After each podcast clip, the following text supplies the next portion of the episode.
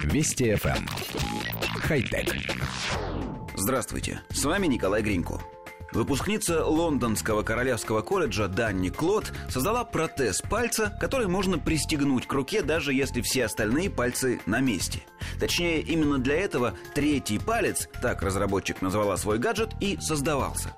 Идея создать такой протез появилась из желания расширить возможности тела. Напечатанный на 3D-принтере палец пристегивается к кисти руки с помощью браслета, содержащего в себе провода и электронную начинку. Владелец может управлять пальцем с помощью датчиков давления, расположенных под подошвой ноги. Информация от датчиков передается пальцу по Bluetooth.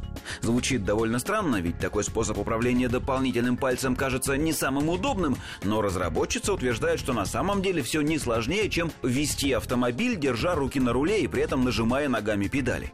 Пока разработка Дани находится на стадии раннего прототипа, но она уверена, что у третьего пальца имеются большие перспективы, ведь такие протезы могут понадобиться не только тем, кто лишился пальца, но и людям, желающим расширить свои возможности.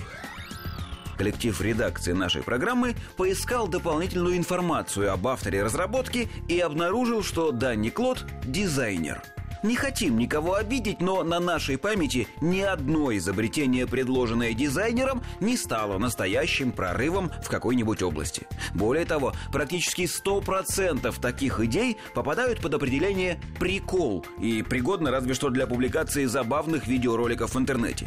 Кстати, о видеороликах. Третий палец, который на самом деле шестой, но автора названия это не смущает. Так вот, он тоже был снят на видео. С этим дизайнеры обычно справляются просто замечательно правильно.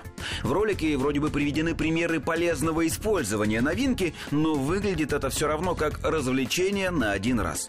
В общем, по нашему мнению, техническим сайтам перед публикацией подобных новостей следовало бы осторожно уточнять профессию автора проекта.